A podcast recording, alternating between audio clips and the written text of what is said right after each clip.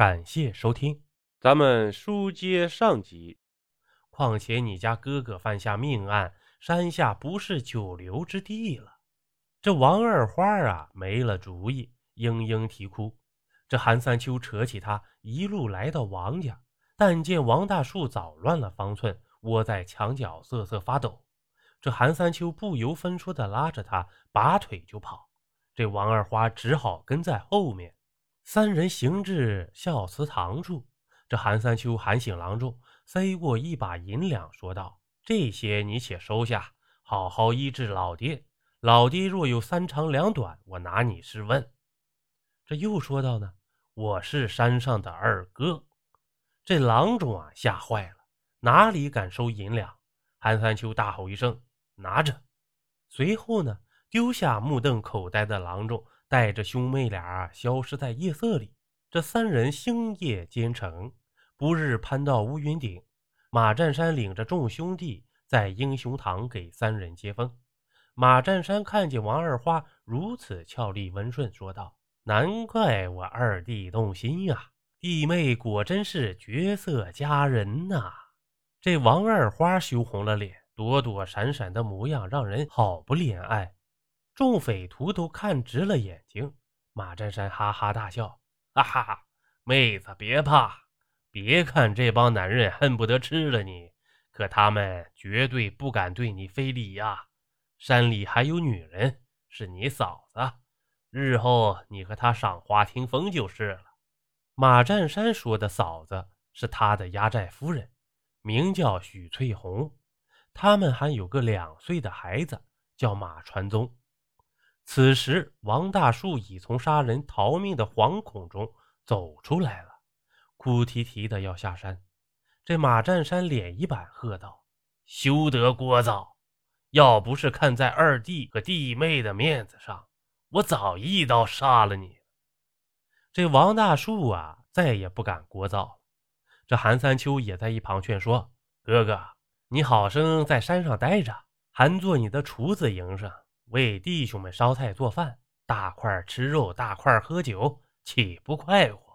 这马占山却喝道：“二弟，此话差矣，岂能让一个陌生人给我英雄堂百十号兄弟烧饭做菜？按规矩，本要先给他一把刀，叫他下山做个马匪，再给他一副碗筷的。看在你和二夫人的面子上，先给他碗筷吧。”韩三秋闹了个大红脸，连声唯唯诺诺。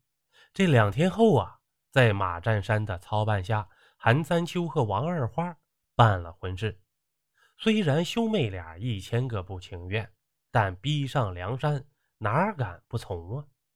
这新房在马占山府邸隔壁，洞房花烛夜，韩三秋搂着王二花，柔声的说道：“娘子，我知你不情愿下嫁于我，见谅三秋先斩后奏。”娘子，你且听着，我韩三秋日后若不好好待你，天打雷劈。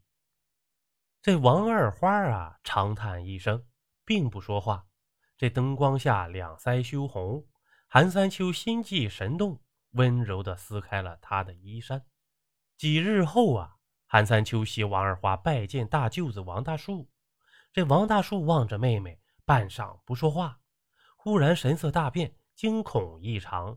哆哆嗦嗦地说道：“妹妹，我观你面相，料有大难。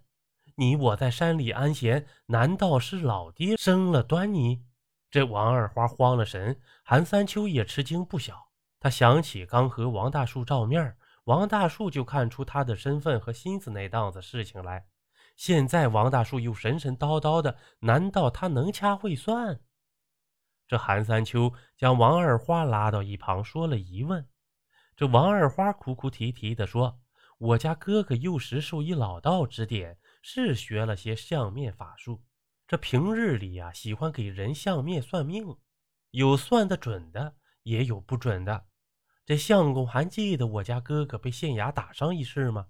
就是因为他为县衙相面没有算准，这县衙才打了他的。”这韩三秋思忖片刻，说道：“娘子暂且先听哥哥的，我这就带上几个兄弟下山看个究竟。”这韩三秋找到马占山，说要下山。这马占山说：“你才娶了娘子，还想寻花问柳？”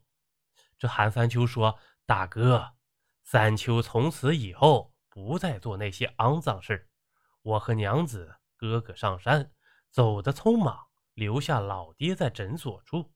哥哥早前是相面先生，今早上呢，看娘子面相，算出老爹出了事的，我需下山看个究竟。”这马占山不以为然，说道：“区区衰人，他的话你能相信呀？”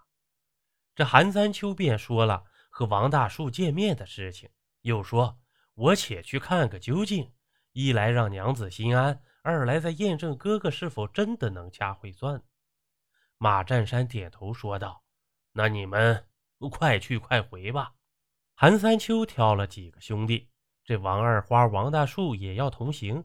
韩三秋不舍娘子颠簸之苦，只同意带上王大树。这一行人日夜兼程，到了巫山城后，直奔孝慈堂。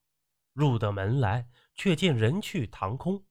韩三秋顿觉不妙，四下搜索，却见一方便笺上书：“好汉老丈旧病复发，终咽气归天，小的惹不起你等，只好背井离乡。老丈的尸骨已安葬，勿挂。”这王大树啊！哭成了个泪人要去寻找老爹尸骨。韩三秋抱住他，劝道：“哥哥，老爹已入土为安，现在情况危急，说不定官府正在抓你。等风声过后啊，再来找老爹尸骨也不迟啊。”这王大树啊，只好作罢。一行人又回到山里，相告实情。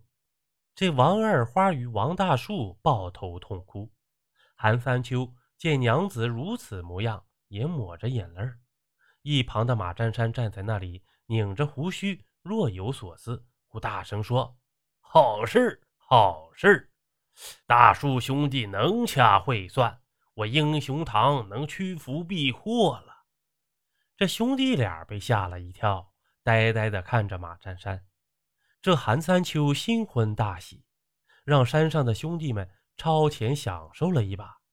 这英雄堂里的存粮积蓄渐少，马占山决定得下山活动活动筋骨了。这老三主动请缨，选了二十号兄弟准备下山。出发前，马占山找来王大树为老三相面，以占卜吉凶。老三不信邪，本不愿意被王大树盯着看，但迫于马占山的淫威，只好配合，怒目冷对着王大树。王大树看了半晌，摇了摇头说：“嗯，大哥，我不敢说。”这马占山一愣，吼道：“我让你说，有何不敢的？只管说。”这王大树说：“呀，我若是神人，能屈服避祸，还至于今天如此狼狈吗？我相面预测十回，能说对一半啊，就算不错了。”当初我不就是因为没有看准，才被人打得卧床不起吗？既如此，我怎敢信口雌黄？这马占山急了，说道：“你絮叨个屁呀！有话快说，我且问你，老三这趟下去，福祸如何？”这王大树想了想，说：“既然大哥让我说，那我就说了。”错于对，大哥别怪罪我呀！这马占山急得直跺脚，但说无妨，少他妈聒噪。这王大树又看了老三几眼，说道：“依我看来，三哥这一去呀，凶多吉少啊！”这没等马占山表态，老三暴跳如雷，说道：“你这厮休得鼓噪！”二哥一个人出去都平安无事，我带上几十号人还出个事儿了。大哥休得理他，休得理他，我这就下山去。见马占山还在犹豫，老三便说了：“大哥，就算这厮能掐会算，不是不是说有一半不对吗？哎，我老三就是那一半。大哥，你就放心吧。三弟，我这趟下去，保准给兄弟们带回可心的酒肉财宝。”这马占山犹豫了一会儿，点头同意了。老三一行人潜行下了山，还没进入巫山县城呢，就被官兵包围起来了。老三见状，喝令兄弟们玩命拼杀。这马匪们啊，本就是把脑袋别在裤腰带上的人，这红着眼睛厮杀起来。官兵们没有谁敢真正玩命，虚张声势的应付着。老三等人终杀开一条血路，即便这样，还是有十几条马匪的性命被官兵夺取了。老三和另外三个兄弟浑身是血，跌跌撞撞地回到山里。他扑通一声跪在马占山面前，嚎哭着说：“大哥，三弟对不起你呀，对不起那些兄弟们呐！”邀您继续收听下集。